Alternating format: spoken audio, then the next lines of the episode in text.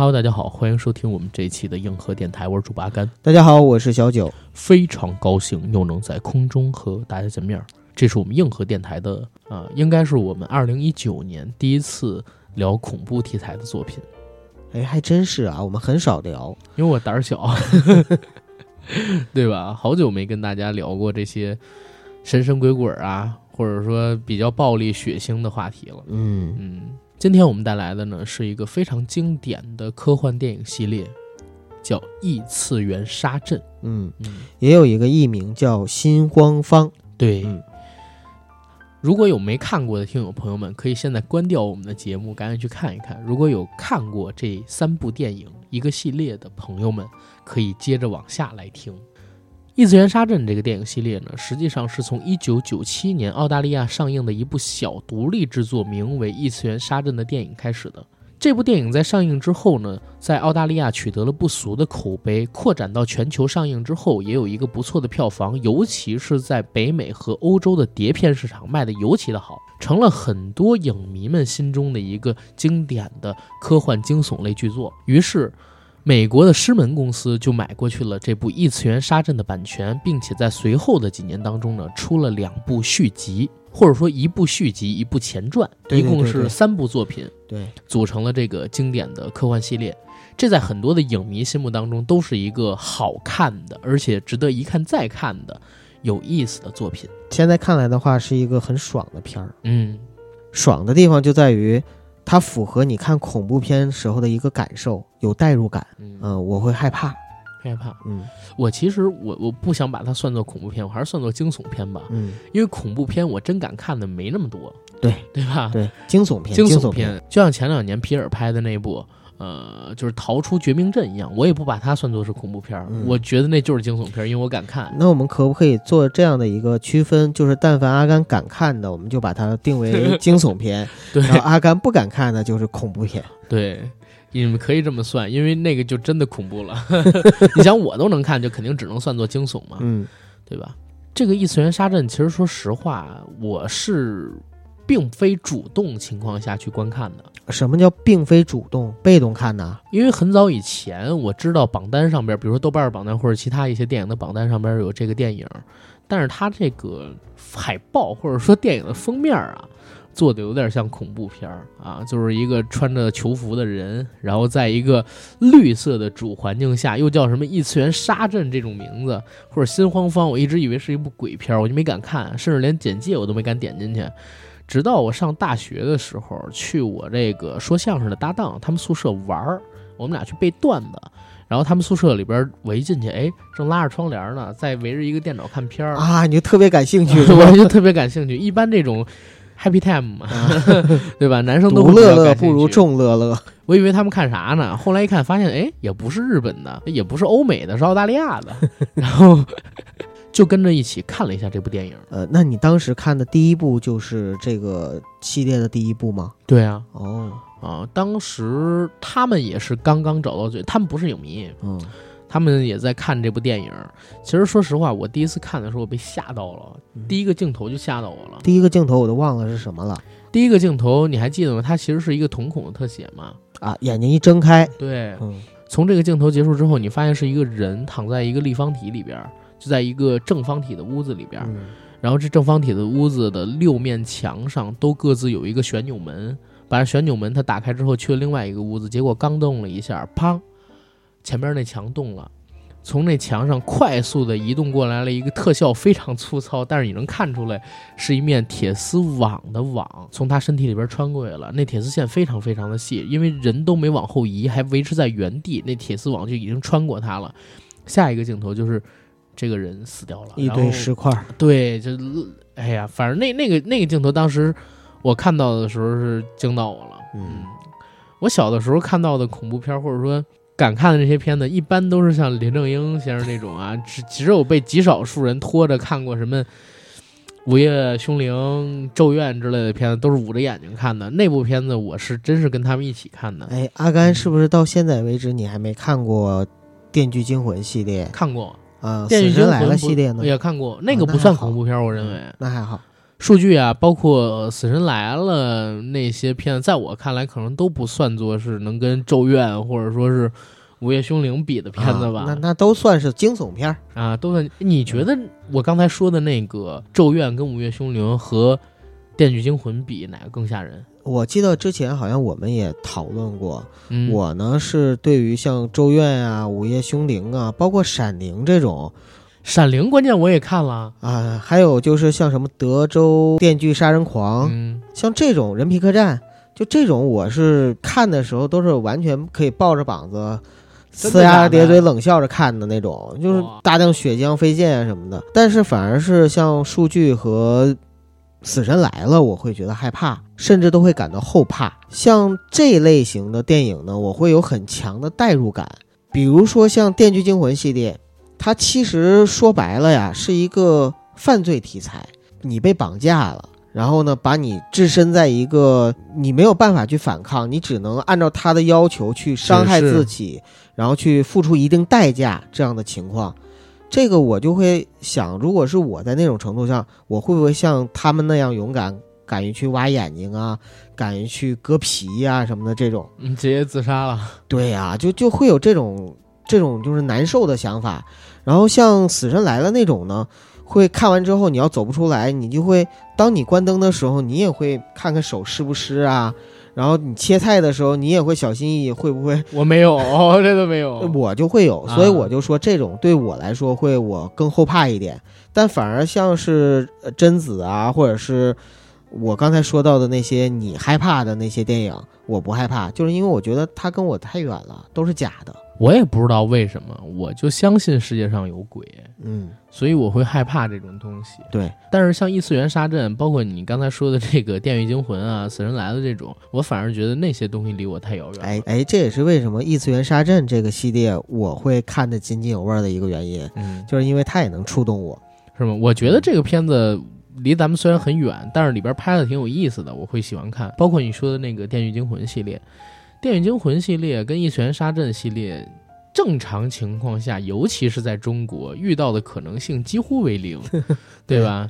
如果你在自由美利坚枪击每一天那样的国度里边，如果你碰到《电锯惊魂》，可能说这个概率是百分之十、百分之五、百分之一的话，在中国可能是零点零零零零零零零一百分之。我感觉那个国家全是变态。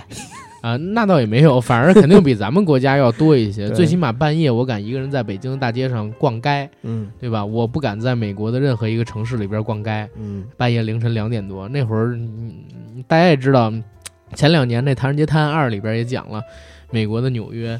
是吧？半夜凌晨十二点多，有人在纽约的公园里边，中央公园里边，在那儿给人抛尸呢，是吧？从里边窃取内脏，只为了炼丹修仙。虽然这个故事本身是从他妈的华语片改过来的吧，但是那个华语片拍的时候也不是大陆发生的故事，更不敢说是在北京发生的呀，对吧？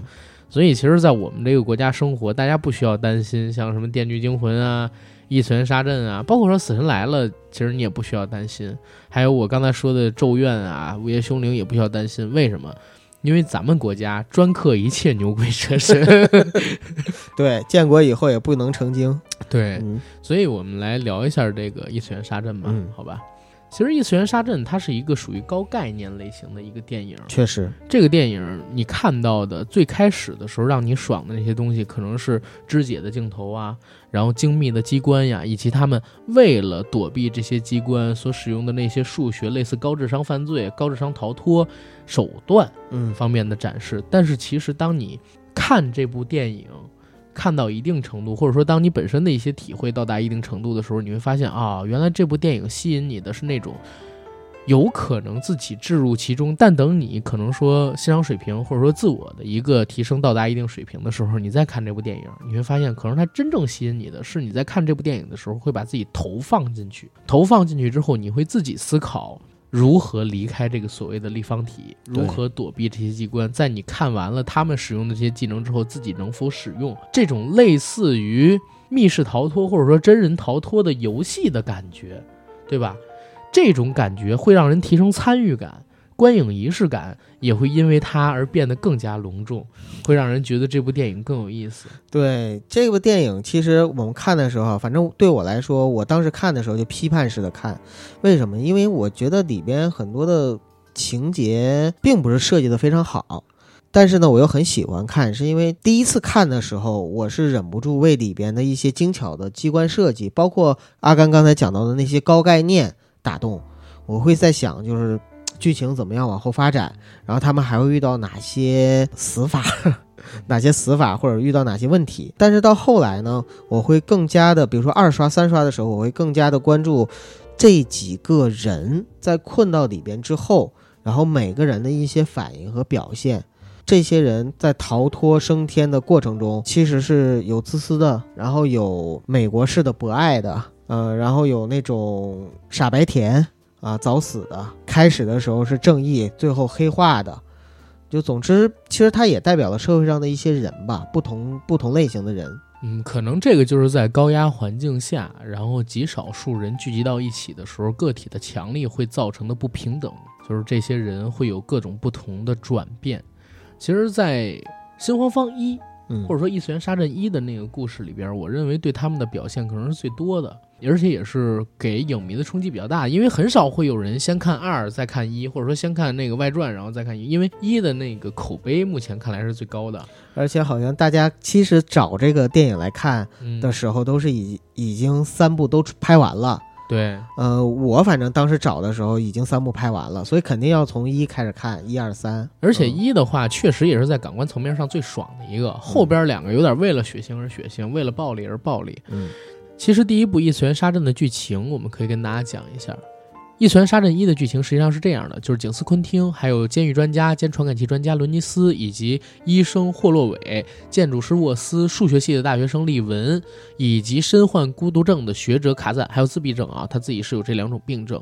六个素不相识的人在某一天醒来之后啊，发现自己身处一个由形状相同的立方体组成的结构非常复杂的一个高度精密的迷宫里边。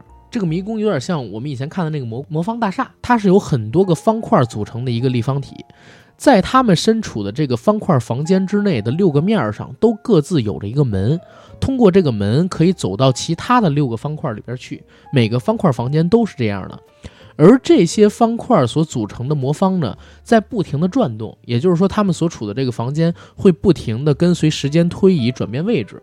他们回想自己到底是怎么来到这个魔方的，回想不起来；回想自己之前是干什么的，也没发现自己到底犯了什么罪。所以六个人相当于集合在一起，为了逃出这个魔方大厦而齐心协力，一起向前奔行。在奔行的过程当中呢，他们发现了几个问题：第一，这个魔方大厦不仅结构精巧，是一个巨大的迷宫，而且。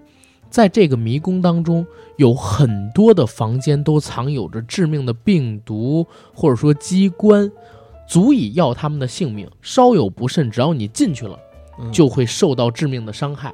他们因此也损失了几位队员，损失了几位和他们形成的人。第二呢，是他们没有水，没有食物，而那个魔方大厦里边呢又热得可怕，他们必须得在固定的时间内逃出去，否则的话必死无疑。第三一个呢，就是在不断的试错一次又一次无果的情况下，他们发现原来这些魔方的运动轨迹以及逃脱路线，实际上是有着隐秘的顺序的。这些顺序就隐藏在所谓的。方块跟方块中间的那些编号上，用特殊的数学技巧去进行计算，就可以找到安全的逃跑线路。嗯，他们利用所掌握的知识以及寻找到的逃跑线路，最终走到了这个魔方的边缘，只差一步就可以离开魔方的时候，意外发生了。这其实就是《一拳杀阵一》的剧情。最后结尾我留了个扣子。通过我讲这个故事，大家也可以发现，它其实是一个非常酷的科幻电影，对吧？科幻惊悚片。对。然后它这种有点像游戏，对，很像游戏，很像游戏，像神庙逃亡那种。对，因为你要通过不断的计算，然后躲开一些固定的机关，嗯，对吧？这种就很像你刚才说到的神庙逃亡，跟我小时候玩的那个古墓丽影，嗯，以及我们可能说现在人爱玩的一些像什么《塞尔达旷野之息》之类的。但是《塞尔达旷野之息》这种类型的游戏肯定要比那低幼很多嘛。这种游戏在北美肯定也都是成人限制级的游戏，嗯，对吧？孩子肯定是不能玩的。但是也是因为它这些构思的精巧，我刚才把它形容为一个概念优先的高概念电影。其实我们能看到的特效啊，我们能看到的大场面啊不多，绝大多数的时间里边只有这几个人，在这个魔方当中，而这个魔方其实只要你建设好几块就行了，里边造型是一样的，剩下那些机关都是由特效所组成的。嗯中国大陆其实在同期也能拍出来，就是相应的资金也能拍出这种片子，但是好像咱们国家一直没有人做这方面的尝试。好像还真是这样子。嗯这个跟习惯有关系吧？我觉得中国大陆或者说中国人可能不太愿意拍这种片子。嗯呃，一个强设定，然后没头没尾，你不知道什么原因，最后也没给你解释怎么回事儿，嗯 就是一个啊，反正就是这样的一个世界，然后就吧唧给你扔进去了。扔进去之后，当你醒来的时候，你就发现你已经置身在这儿了，莫名其妙的，没有人告诉你为什么。然后在你不断的探索的过程中，发现有跟你一样的人也遭受着这样的事情，你会发现这个世界充满了危机，有的地方呢会有各种各样的危险，让人可能会丢掉性命。嗯后来你摸清了一些规律，甚至有可能逃出去，然后你们就需要不断的试探。试探的方法有什么呢？有的时候你可能得拿着别人的尸体上面的尸块儿，拿着衣服，拿着鞋，啊，尝试着从一间屋子到另一间屋子的时候进行这样的试探。但是有的时候你这种试探呢，也是也是存在着风险的，因为可能你试探了，觉得它是安全的，但是当你进去了之后，结果发现它有另外一种死法等着你呢。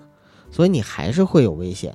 到最后可能说只有一个傻子走了出来，嗯，呃但是走出来之后呢，就什么也没有，他又进了一个更大的立方体，对就来到了社会当中。几乎就没有什么交代嘛，所以一切都是需要我们大家去臆想了。嗯，，对，其实这个电影当时我看的时候，因为我那个时候已经看了大量的电影了，嗯，我在看了之后，我觉得，哎，它其实挺反套路的。反套路，套路是在哪儿？第一个呢，它没头又没尾。嗯这个头尾其实很多电影都会讲，一群人到了一个陌生的地方，嗯但是他会告诉你为什么来的，然后这个陌生的地方是什么。但是异次元杀阵有意思的地方在哪儿呢？就是他们也曾经试图过去找这个所谓的立方体到底是什么，是谁把他们扔这儿来的。嗯但是电影里边没有人能够知道自己到底是为什么来到这儿了。其中有一个建筑师说，到后来的时候啊，他不断的哎，就是纠结之后，后来告诉了大家说，我其实参与了这个立方体的建设，嗯告诉了大家这个立方体到底有多大，有多少块儿。但是别人问他，这到底是谁让你建的呢？他说不知道啊。目的是当时给我拉过来的时候，只告诉我要建这么一小节儿，我只管我自己建的这一小节儿，而世界上的其他一些人，我们都是通过网络沟通的，他们各自设计好各自的那一部分，然后把图纸交给一个对接人，对接人再集中给某一个人或者说某一个组织，我们根本不知道自己在为谁服务，也不知道自己做的那一小部分原来是组成了这样大的一个超立方体。嗯也不知道这些东西最后要给到谁，它是用来干什么。也许咱们这是在一个所谓的虐杀游戏里边，那些所谓的财团就在看着我们这些视频呢。他当时提了这么一解释，对也有可能说我们犯了什么错，被清除了记忆，扔到这个立方体里边，让我们自生自灭。不管怎么样，我们现在没有办法知道这个立方体到底是从何而来。这是他讲的没头，对吧？对，然后所谓的没尾，就是其实我们看到最后，当立方体的门打开，傻子从这个立方体里边走出去，进入了一片白光，有点像楚门的世界那样。嗯楚门离开了自己的那个摄影棚，进了一座黑漆漆的门。这个门的背后，我们知道它是现实世界，但是上帝，他的那个上帝就是他的制造者。这个制片人跟他说：“你可以永远留在这儿，过你想要的任何生活。你有着全世界观众的喜爱，你要什么我给你什么。但是如果你走出去，外面的世界跟我给你的一样虚假，甚至比你看到的更加虚假。嗯对吧？外面的世界充满了种种的不确定性，你将不会受到在这里受到的一切优渥。对，那其实新黄方那也是一样的。这个傻子走出去了，回到了现实的世界当中，可能等待他的是什么呢？在第三部里边，就是给了我们一个所谓的答案。真正逃出来之后，其实可能面临的是更残酷的东西嘛，对对吧？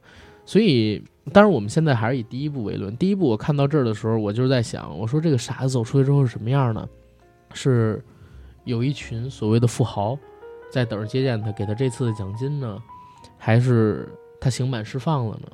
他本来是一个犯人，然后刑满释放了呢，或者说如何如何？但是我正想的时候，电影就结束了。对对，这就是它有意思的地方。就它很酷，他嗯完全不去告诉你前因后果。对，它不像好莱坞常规的电影一样，如果是常规的好莱坞电影，就可能出现一个类似史泰龙那样的人，一身肌肉，然后头发上绑一个兰博发带，嗯，对吧？带着这群哥们儿说：“哥们儿们，冲吧，跟着我来吧！”一个一个试错，每次有危险的时候，我第一个上。然后确实也第一个上了，然后受了伤，自己拿那个什么火药什么的燃自己身体，把伤疤给愈合了，绑上绷带，也不喝水，挨那么多下儿，居然也没事儿，扛着大家就跑。最后呢，可能说还剩一两个人的情况下，舍己为人，把那俩人给抛出立方体。大家都以为他要死了的时候，他扒着悬崖边说：“我还活着，拉我上去。”这是好莱坞的常规片的充分体现了人性的光辉。对呀、人道主义跟个人英雄主义嘛，嗯对吧？尤其又是那个年代，九七年的电影，那会儿男权还比较至上一点点，对，对吧？崇尚个人的男性英雄，当然现在看来可能都是女性英雄会按我这套来了。但好莱坞这么多年没变过，反而只有像我们现在看到的这种他国的小国家的小成本的惊悚片，尤其又是 R 级的嘛，对吧？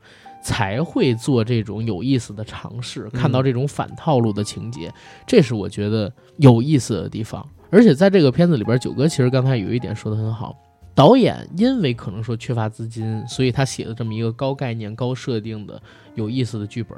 那在这个剧本里边，他其实埋下了很多的点，去引燃你的情绪，引燃你的观影欲望。这个片子里边其实吸引人的有几个点嘛，一个就是所谓的这个迷宫到底是什么，对，一个就是迷宫里边所隐藏的那些所谓的虐杀机关，对吧？它也展示了大量的虐杀镜头，比如说有蛛丝从人身上划过，人变成肉块儿，嗯，也有说人直接被切成两半儿啊，然后身体从另一侧慢慢滑下去的镜头，也有突然出现了喷火器，高温喷火器，然后人被喷成了一段焦炭，脸被硫酸泼到变成完全融化的状态，呃，甚至说还出现了。出现无数的坚韧从地上冒起来，就像我们在以前的小说里边读到的那些墓室，嗯，机关一样，对吧？这些虐杀的镜头是每隔几分钟就会给你的刺激点，让你的肾上腺素一直处在一个狂飙的状态。对，就是观众隐隐会有一种期待，就是看你怎么死会不会死，啊，会不会死，啊或者怎么死，对，对吧？然后等到再往后看，你会发现除了这些点之外，他还用了很多的技巧去拍摄这些人在这种高压的环境下。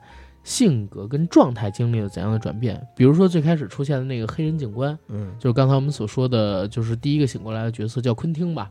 这个黑人警官一开始的形象是正义的，对，对吧？或者说一开始表现出来的形象是正义的，但是后面也逐渐的被人给揭开面纱嘛，说你是一个独断的、专行的这样的一个人。他其实代表的是什么？就是当一个人拥有权力、拥有至高的武力之后，在一个小群体里边，自然而然的就成为了那个发号施令的人，而且他也自然而然的希望在离开这个所谓的绝境之前，小群体里边的人对他无条件的臣服。他对这种权力的掌控感、驾驭这种力量的感觉，让他享受到了许久没有感受的荣誉跟自豪感，所以才会在后来的时候，大家感觉他这个人这么可憎。他不断的强行逼迫别人去完成他该行使的，或者说他想要行使的那些工作，他也不断的在逼迫其他人按照他的意见去行事。出现了跟他意见相左的人的时候，他会想到先解决掉这个人。对，他是用暴力去维持他的统治，对，因为他当时的武力最强嘛。你说当时那个建筑师文质彬彬的肯定不行，剩下俩女人肯定不行。逃脱师一开始就就是反侦查那个越狱的那大哥，一开始他就死了嗯，啊，或者说十几分钟他就死了，剩下那个白痴也打不过他。实际上他就拥有了最高的武力嘛。如果给他扔到那个一出好戏里边，他肯定就已经成了那个于和伟扮演的那个老板的角色，对，对吧？轮不到黄渤他们到后边这耀武扬威来了。实际上，心慌方也是这样一个故事。我小的时候不止一次想过，如果说把我们班的人都给扔到荒岛上边，我能不能成为这个班的王者，是吧？我还能保住班这个班长或者说什么的位置吗？嗯，当时想过这样的问题，但是第一次我在看电影里边有一个更血淋淋的故事，把它给拍出来了。但是这些事情只仅仅是假设吗？可不是假设呀。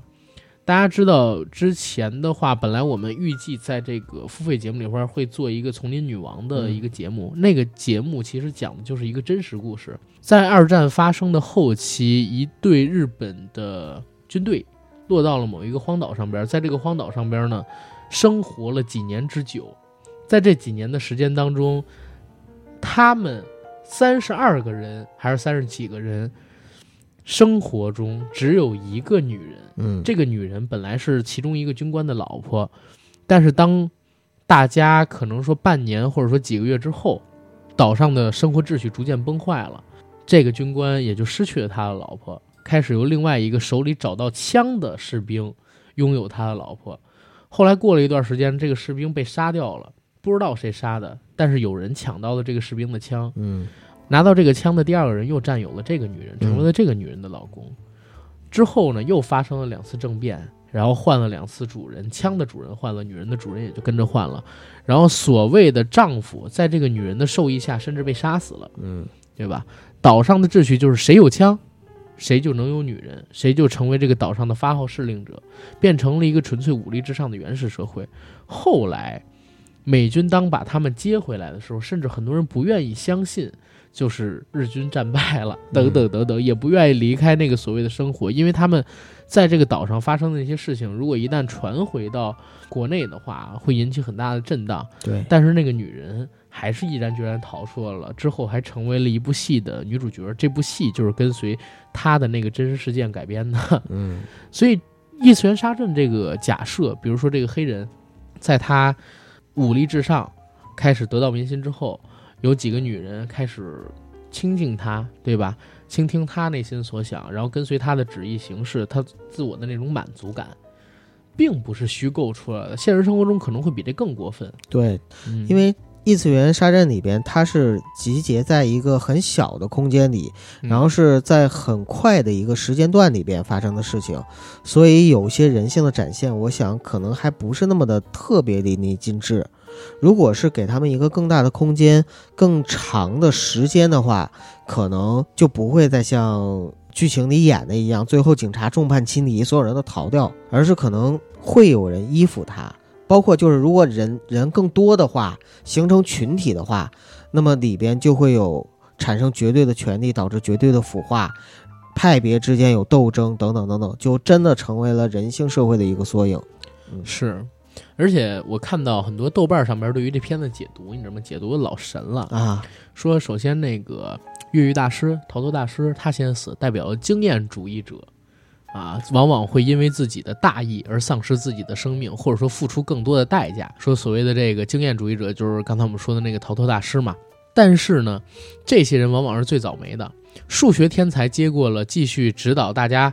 前进的使命，但是随后也发现了自己没有办法破解的科学谜题，是暗示了说什么科学技术在人类社会发展中的重要性，然后也暗示了人类懂得越多，越发现自己不懂的这种深层思考。后边呢又解释了说弱智发现了常人不具有的能力，最终解释了密码，暗示了全篇的宗教主题。神迹的出现往往是科学无法解释达成的奇迹。而在一开始不断激励大家俨然成为社会领袖的警察，却成为大家的梦魇，暗示了人性阴暗面的国家机器的强权、自私、冷血、残酷等本性。导演通过医生的嘴告诉了观众，这就是纳粹。我觉得这个东西就有点属于过度解读了，对吧？因为我后来看过这个异次元杀阵导演的一个采访，他其实没有想过设计那么多，他最开始的设想是什么呢？导演是这这样自己说的啊，我重复一下导演说的话啊，可能这个每句话不能做到百分百还原，但是大概意思是相似的。我告诉大家，导演说的是什么？导演说，《异次元杀阵》这个故事实际上是来源于他自己的一个构画，一个游戏构画。如果说把一群人投放到这个异次元杀阵当中去，你肯定是为了他们有机会能赢才会给投入进去。如果说你一开始知道无论怎么玩都是死，那你看这还有什么意思呢？对。对吧？嗯。你肯定是给他们留下一丝希望能赢，所以他在开始设计这个电影结构的时候，设计这六个角色的时候，他就想了，这六个人每个人都有一个功能，这个功能可以帮助他们逃出这个魔方大厦或者说立方体，但是他没有直接告诉他们如何利用这些功能，所以他一开始的时候就设计角色，首先有一个医生，嗯然后有一个武力之上的这么一个警察，可以帮他们行使一些力量力量活嘛。开始的时候他也确实展示了，对，在越过一个房屋什么的时候，缺少他不行，还得有一个最开始教会他们学逃生技能的这么一个人，告诉他们在一个什么样的环境里边，教他们最早该如何脱离这些所谓的危险，就是那个逃脱大师。嗯再之后他就开始设计说，光靠着武力去离开这个立方体就没意思了，一定要通过一些其他的东西，要把智力也结合起来，就添加了这个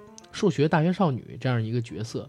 然后随着大家对这个魔方的认知加深，肯定会思索魔方的来历，又添加了这个建筑师的角色等等等等的。等到最后，可能说他想表达一下人性的深度，又添加了这个所谓的傻子的角色。因为其实绝大多数的人，或者说在这个立方体里边所出现的那些人，都有各自的阴暗面，各自遇到的问题。警察有自己的问题，然后这个大学少女有自己的问题，医生有自己的问题。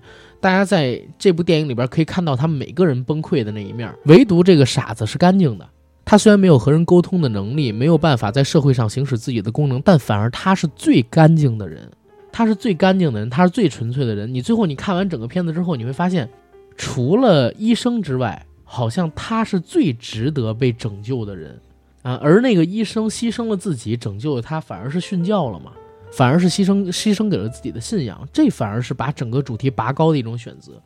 所以导演到底有没有暗示刚才我念的那个什么豆瓣里边那些？没有，我觉得反正就是电影出来之后，这个电影就不属于导演了，对，就被各种解读、是吧？前两天你知道吗？前两天就是咱们不上了那个呃朝鲜疑云啊，白头山金家二三世的付付费节目嘛，我聊到《平壤怪兽》那部电影，说是金正日拍的，咱评论区里边有一哥们儿给我评论说，我觉得这部电影的内涵比你们想的要深刻，嗯。他是在讽刺伟大的太阳。然后屠龙的少年最后变成龙的故事，我就给他回了一句：“我说你这纯属过度解读。你知道的，这个片子的编剧之一跟导演之一就是金正日本人吗？他自己骂自己啊？难道还是吧？就是这个片子，你架不住有人对他各种解读。嗯，但是你也不能说这是错的，或者说这恰恰就是电影本身的一种魅力，对，解读因为每个人他都有观影的时候都会有主观性嘛。对对对。嗯但是我觉得你要说金正日在这片子里边埋下了这些，他他，我认为他如果说是要抨击资产阶级什么的，啊，资本资本主义什么的，我认为是对的。对，但是你要说他讽刺伟大的太阳，他讽刺他自己，讽刺他爹干嘛呀？对吧？而且他后来九九四年上台之后，干的比他爹还过分呢。这片子也是一上来之后就不属于导演了。所以这也是为什么他能成为很多人津津乐道的一个原因，就是可以从这个片子里边真的解读出好多东西来。对，嗯那年我还犯过一个事儿，什么事儿吗？就是《西红柿首富》，呃，首映礼那天，我带着光泽，我们俩一起去看那个首映礼嘛，在万达那儿。万达那儿看完了之后，就是提问嘛，提问我问了那个一个问题，就是开始我不跟你说我是我们是扫了那个闫飞彭大魔的面子嘛，嗯后来我们问了一个问题，我说就是在最后的时候有一个镜头，在比赛结束之后，沈腾呢跟奖杯擦肩而过，那是致敬了齐达内在那个撞人头之后跟那个大力神杯擦肩而过的那个镜头吗？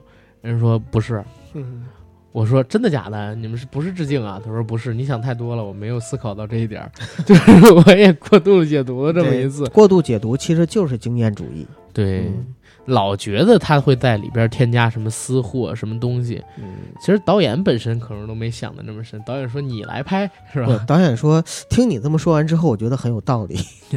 导演说我就是这么干的，你们就接着找，这片子里边好多东西呢。对，结果发现片子里边有一穿帮的地方，露出了切格瓦拉，说你这是反映了革命精神啊，是吧？革命群众的大无畏精神，对，因就为像格瓦拉就开始说啊，导演小的时候，从很小的时候他就出生于一个什么家庭，然后呢，他是从小的偶像就是切格瓦拉，然后他也把这个元素呢就在后用在面一直电影里，除了极少数的导演会这么干，真的不太会有人喜欢自己的电影被这种解读。嗯，因为，哎，我听过一个理论，九哥，就是好多导演会觉得这个电影像自己的孩子一样。对他拍的时候已经放了主观意识进去，出来之后很讨厌别人曲解自己的作品。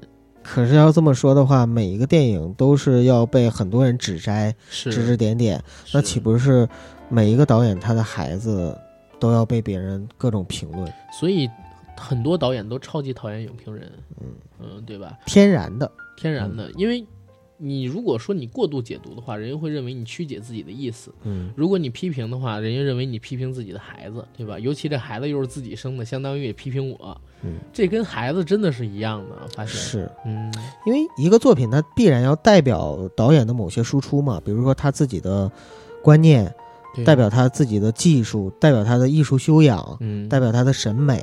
而当别人批评你这些东西的时候，或者批评你的电影的时候，其实就是在批评你这个人嘛。对对，所以这也是《异次元杀阵》这个片子有意思的地方。有意思在我们可以看到这么多奇葩的、故作深刻的所谓的影评。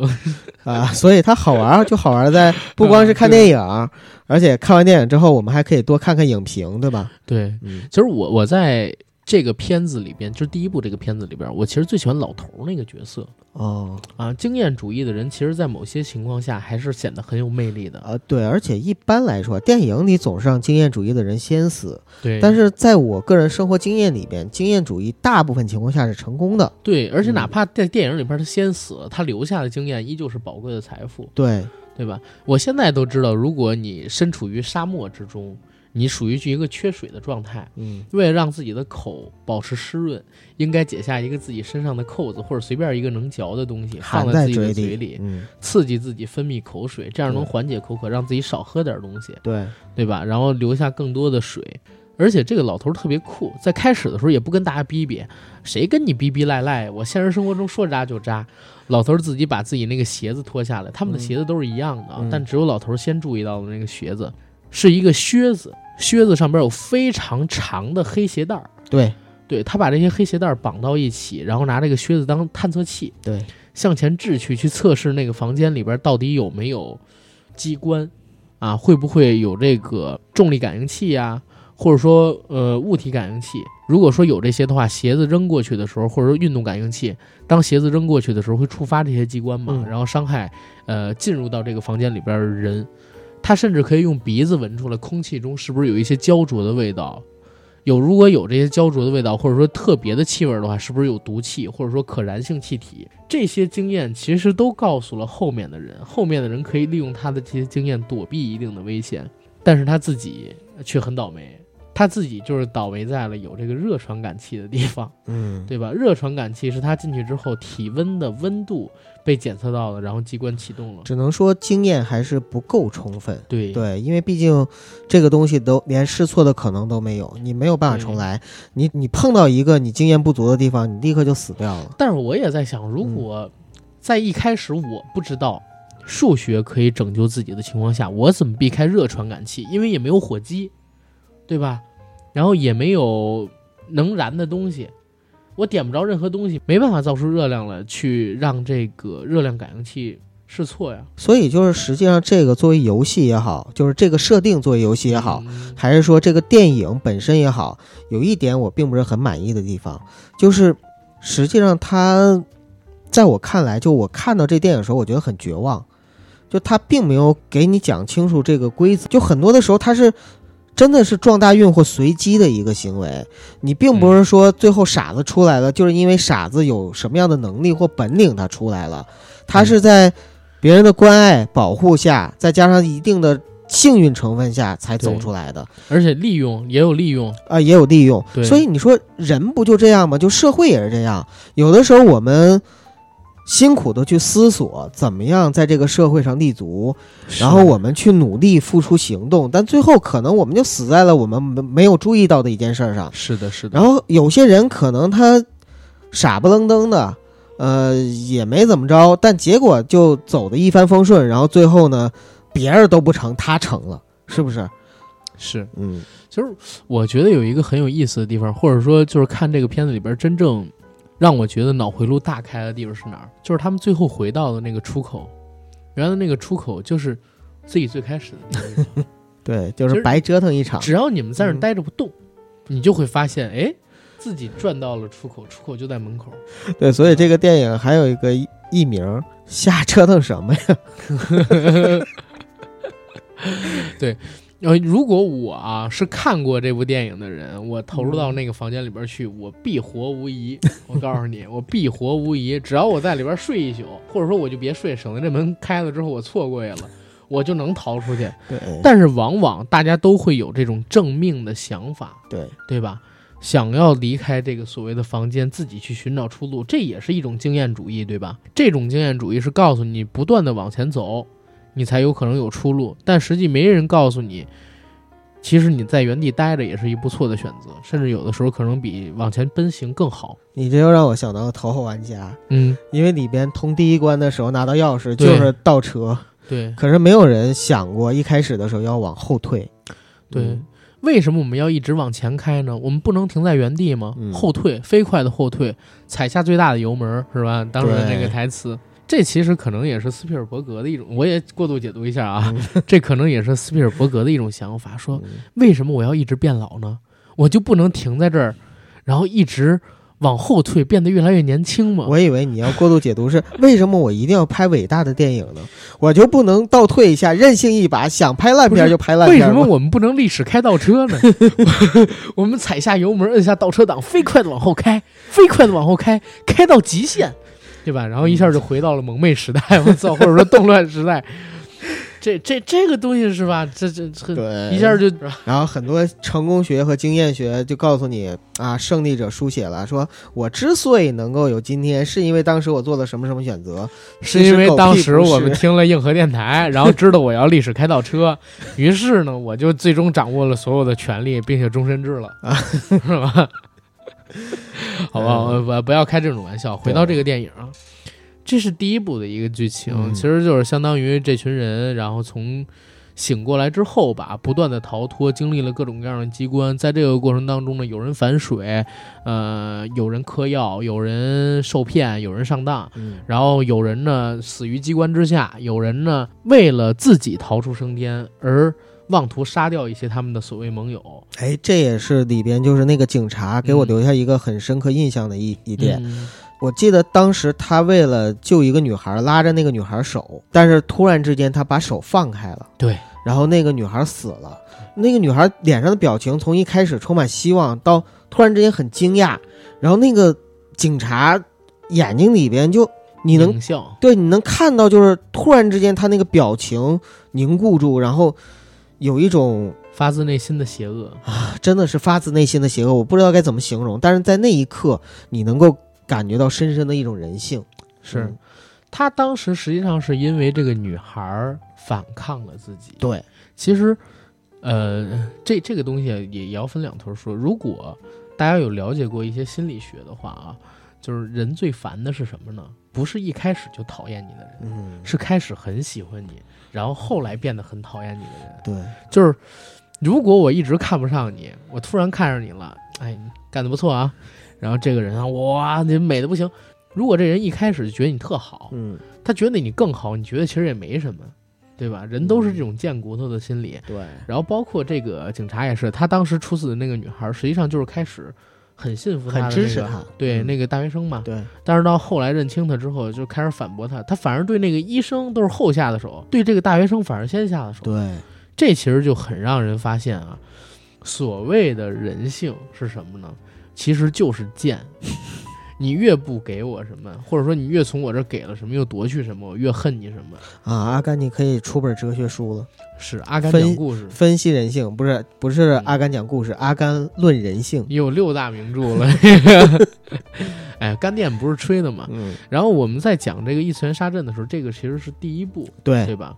第一部其实是我看可看性最高的一部，也是我认为最经典的一部。对。嗯第二部实际上也是类似的故事。嗯我对第二部的评价，刚才我跟九哥还讨论了一下，挺不一样的。我说我对第二部的评价，其实它就是一个更大的立方体，嗯然后更俗套化的剧情，更模式化，因为它完全就是仿第一部来的嘛，把第一部里边那些成功的元素给引进去了。但是可能说在刺激上边、感官上边。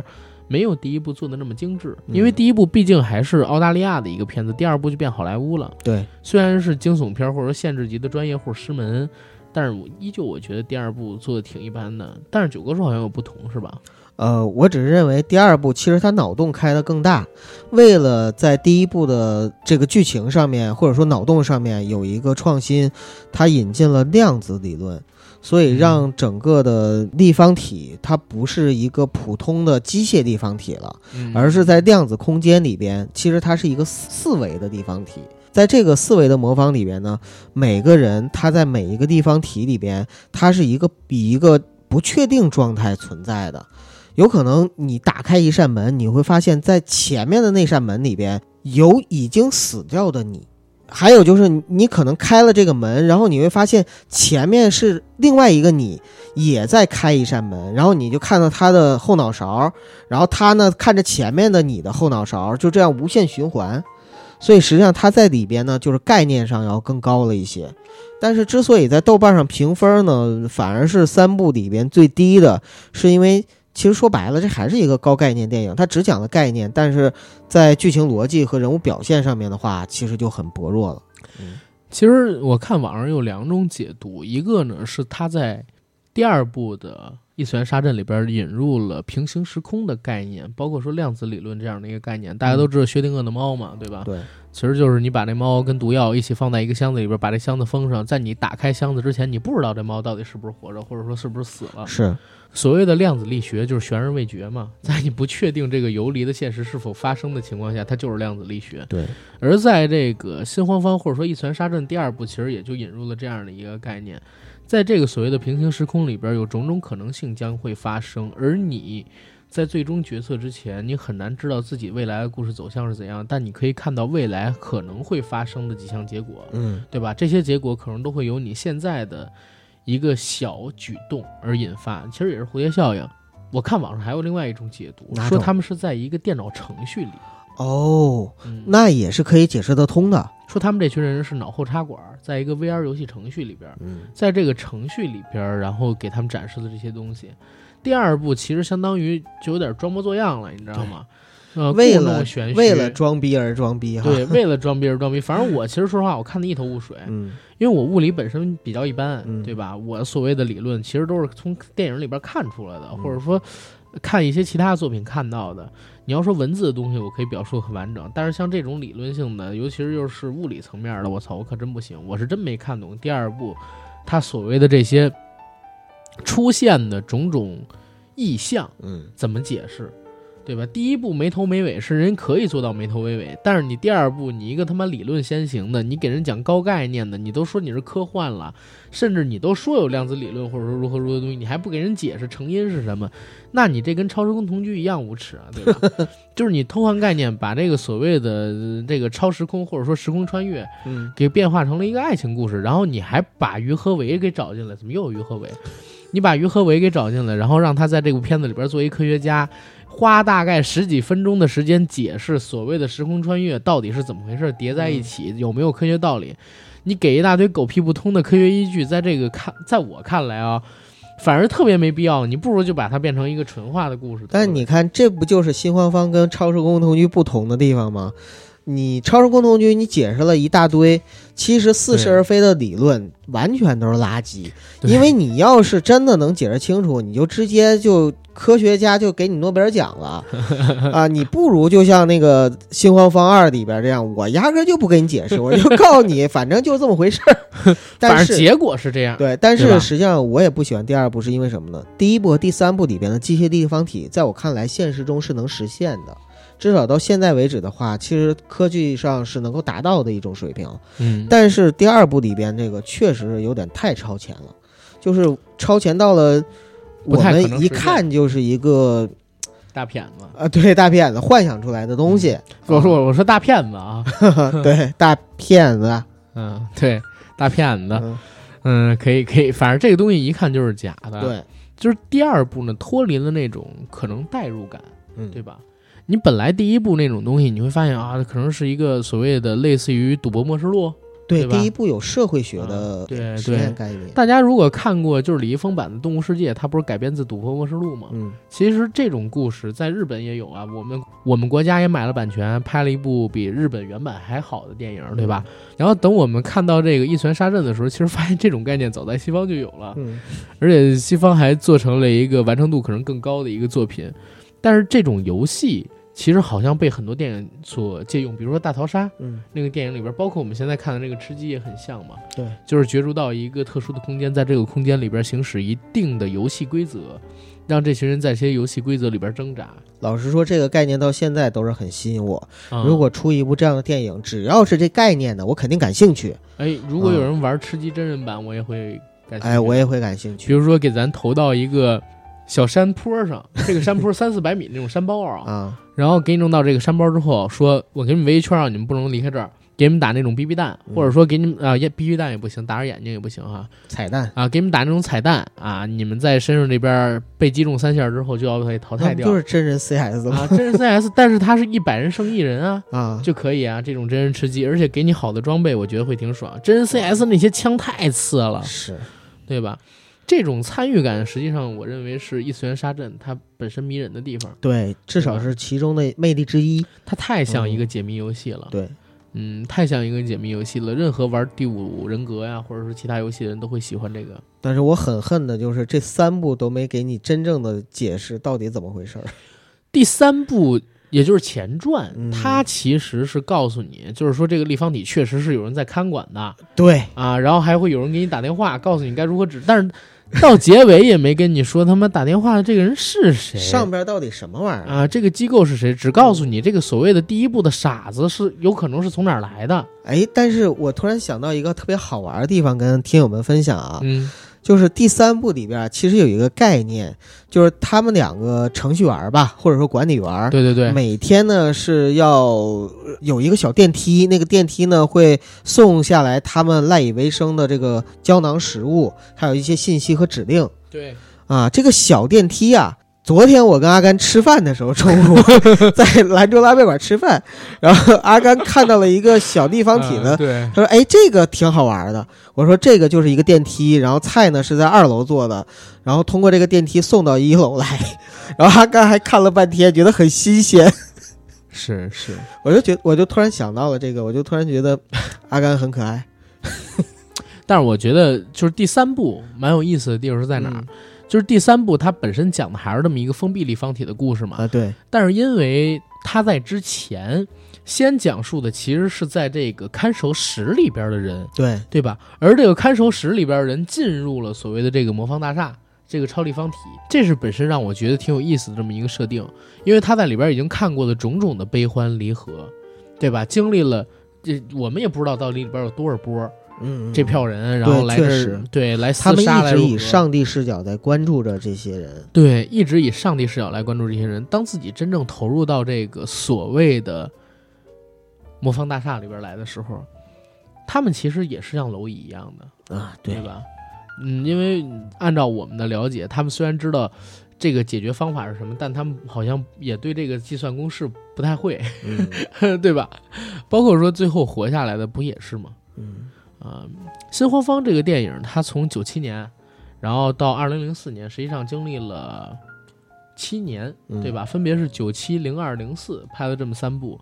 如果是观影顺序的话，我是自己建议啊，三一二是吗？呃，其实可以说是一二三吧。我觉得三一二的话，反而还有点让你错过最精彩的那个东西，因为网上是有几种。攻略嘛，就是观影攻略，会告诉你可以先按三一二看，然后再怎么怎么着，或者是按照一二三看也行。是啊，我自己因为先看一二三，我觉得一二三有一个好处是在哪儿？你看第一部你特喜欢，你看第二部的时候你有点生气，看第三部的时候呢，哎，你能挽回了点儿，你知道吗？嗯因为第一部跟第三部拍的明显比第二部要好。对，嗯，但是还有一点就是这三部其实它不是一个强联系，对，我们单独把它当成一个系列片儿，或者说在同一个世界就是同一个设定就行。呃，对，同一个设定下，你就随便拿一个来看，其实也是完全没问题对的。对，你就比如说像是《死神来了》嗯。谁都可以演《死神来了》，《死神来了》这故事可以无限往下演，哎，对，对吧？只要你讲这么一群人，然后突然被死神给看上了吧，嗯。然后死神开始用各种各样离奇的方法巧合让他们死掉，就是这些吗？就是告诉你这样的事情在世界上每一天，在每一个地方都在发生着。这个设定只要给了你，然后你可以无限的往里套人，只要你讲说又有一群人被扔进了这个 所谓的新黄方里就可以了，又有一群人被扔进了，然后你不断的更新这个新黄方里边的所谓的杀人机关。嗯，啊，包括里边这个数学解谜，你给它不断增加难度，或者说不断变换计算公式就可以了嘛。哎，这故事可以无限说你有。机会就是再看到《新荒荒四》呢？我觉得有机会能看到新新荒荒，嗯，啊，或者说新异次元杀阵这种片子，好莱坞不重启的可能性很小。那是不是在新的里边就是会出现这么一群人？有一个白人男性，有一个黑人男性，有一个白人女性，有一个黑人女性嗯，啊，还有一个中国人女性，她是专门算数学的，一个亚裔对，亚裔的女性，呃，然后另外呢还得有一个小孩儿，啊，我觉得差不多了。最后活下的是那小孩儿。啊，对，啊，然后最后，呃，女医生这个角色还是白人女性来演，嗯，然后白人男性呢，一定要演那什么，一定要演那警察。对，就那种暴力的，对，得找那中间胖子来演，然后黑人男性呢就演那个建筑师，像可怜虫，反正。啊对嗯。黑人男性演那个建筑师，然后亚裔做那个女学生，对对吧？聪明人，聪明人，嗯。对，这个也符合人设嘛，对吧？对。然后戴眼镜儿，嗯，有点雀斑，梳两个辫子，嗯，这是美国人可能对这个亚裔学习好的女生的一个刻板印象，对对吧？对，现在如果拍的话，就，但是我感觉现在拍的话，就不会成为我之前说的那种好莱坞的常规片儿吗？会，对吧？可能都不会有现在咱们看到，或者说现在咱们聊的这一套吧。嗯，对，反正我们这代人是很幸福的，我们在自己成长的过程当中看到了很多所谓异次元杀阵这样的片子，是跟我们同时代出来的，嗯可能说九哥同时代出来的吧。然后我长大的这个时代啊，其实说实话是跟着这个嗯复仇者联盟、漫威他们一起成长起来的，对吧？还好吧。在你的前十年有漫威的电影吗？漫威的电影是 PG 十三吧，啊，对吧？第一部钢铁侠是零八年吧，零八年我你都15岁十五岁，我十五岁，然后一直看到现在，你相当于我也是看着漫威长起来对，的。还是少年，对啊，这我就已经很后悔了，我没有跟着呃不，呃这后悔出生晚不是了是吗？呃对 对，这我就已经就是我我其实特别想像你们那样啊，嗯。比如说看着《无间道》啊，看着好莱坞还敢哥伦比亚投钱拍这个《卧虎藏龙》，嗯。然后《血色将至》跟那个跟那个老无所依《火星撞地球》一样，在奥斯卡迸发那个那一年，或者说看到泰坦尼克号牛逼的那一年、啊。那种时候，但是很可惜啊，我都没赶上。可能以后的孩子们更难赶上那个创作的百花齐放的时代了啊。然后大家可能看到全是 PG 十三的。对吧？现在异次元杀战这种片子，对他们而言都是老片儿。我很羡慕你们，都是在成长阶段里边能跟着他们一起起来。其实同一部电影在不同的呃人生阶段看，可能感受都是不一样的，接受程度也是不一样的。对，就比如说前些日子那个小丑，我就很庆幸我们当时看了。对，对，如果你在其他的月份、其他的年份、其他地理位置看，你都感觉不太对。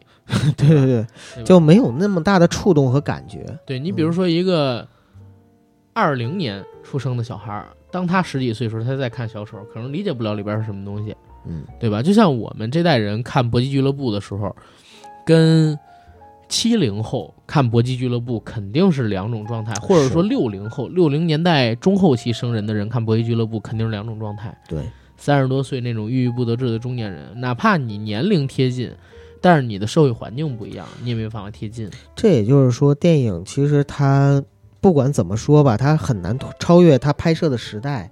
就是在这儿，就是当他在这个时代跟这个时代能产生一种共振的时候，然后这个时代的人看到他，那也会产生一种共鸣。而这些东西，如果是超越了时代之后，你再回头看的时候，可能有些你是 get 不到的。对，所以我们再回到《异次元杀阵》这个电影啊，《异次元杀阵》这个电影，这个 IP 只可能诞生在那个时候。嗯，现在的 IP，我们就说全球吧，好像陷入了一个创作低潮，越来越多都是改编剧本，原创剧本出彩的，好像也没有几个。然后我们国家肯定是很少拍这种片子了。对，然后澳大利亚现在的这个本身的电影情况，大家也知道，其实为什么《异次元杀阵》能出生在澳大利亚？因为澳大利亚早期的 B 级片非常有名。王宇还跑到那儿拍过一大堆特工片呢，也是泡洋妞，以骑养马为荣，以挨洋炮为耻的那种片子。然后还有就是他们在那个时候还拍出了《疯狂的麦克斯》系列，B 级片在那边挺知名的，就是限制级。异次元杀阵能够在澳大利亚出现，一点也不吃惊吧？你可能说，其他国家诞生的都是最多像什么地狱解剖啊、什么人体蜈蚣啊那种恶心的片子，那种我是看不下去的。嗯啊，反而在这儿。哎，你可以看到类似于《异次元杀阵》这种，但是现在澳大利亚的风向也变了，可能说你也很难看到这种类似的作品了啊。所以今天给大家推荐，大家就好好去看看吧。这片子我看不太吓人，而且这个片子其实还是豆瓣评分都是在六点几和七点几，都是属于及格分的。嗯，对，质量上还是有保证的。质量上肯定，它是一个很爽的片子，对，爽片儿肯定是一爽片子，而且是这个样子。我觉得呀。就是大家现在不要信什么豆瓣上边的这个评分了，尤其是这些老片的评分，你知道吗？豆瓣这种几十年前上映的片子的评分，有些是公允的，有些不公允。因为好多人对爽片会故意打低分，觉得这不是艺术片，对吧？但其实在我看来，很多所谓的豆瓣上边高分的商业片，其实是没有。现在豆瓣上边的一些低分片看起来更过瘾，看起来更让你有感官刺激，看起来更让你有思考的。你比如说，我们举一个简单的例子啊，豆瓣上边呢现在有这样一部电影啊，这部电影呢是香港八十年代最成功的电影，嗯，但是评分呢好像才七点多，刚八分，但是在我看来这是一八点五分甚至快九分的片子。对，这部片子就是 A 计划，偏见性太强。嗯你就说如果异次元杀阵。之前没有啊，就在二零一九年的时候全球上映，你信不信？豆瓣上边得有个九分八分。但是这个也是时代，你没有办法。你比如说现在真的在一九年上映的话，大家又会觉得说我在里边看到了很多《生化危机》的影子，《电锯惊魂》的影子。哇，你太看得起《生化危机》了吧！我我靠，啊，就就就他会有一个这个问题，但是。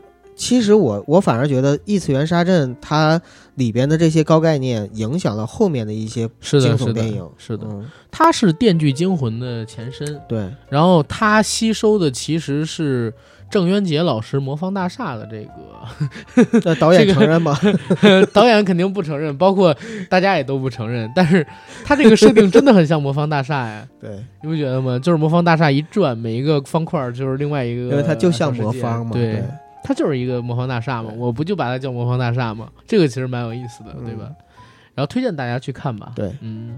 然后大家在看完这个异次元杀阵之后，千万千万记得，我们刚刚更新了一期朝鲜疑云白头山金家二三十，同时呢，我们也刚刚上了一期罗斯柴尔德。这个家族真的控制了全世界吗？的付费节目，这两期节目呢，我们都更新在杨贵妃最爱吃的水果那个播客平台上边啊，大家呢可以关注我们的公众号“硬核班长”进行获取。同时呢，如果您是 iOS 的用户，又每期都买我们的付费节目，我建议您啊，千万别再用那个杨贵妃最爱吃的水果直接充值了。您呢可以关注一下我们的公众号，在公众号里回复 iOS。然后我告诉您如何充值可以省下那百分之三十的渠道费，行吧？那我们先聊到这儿吧，这期节目。好，嗯，行，谢谢大家。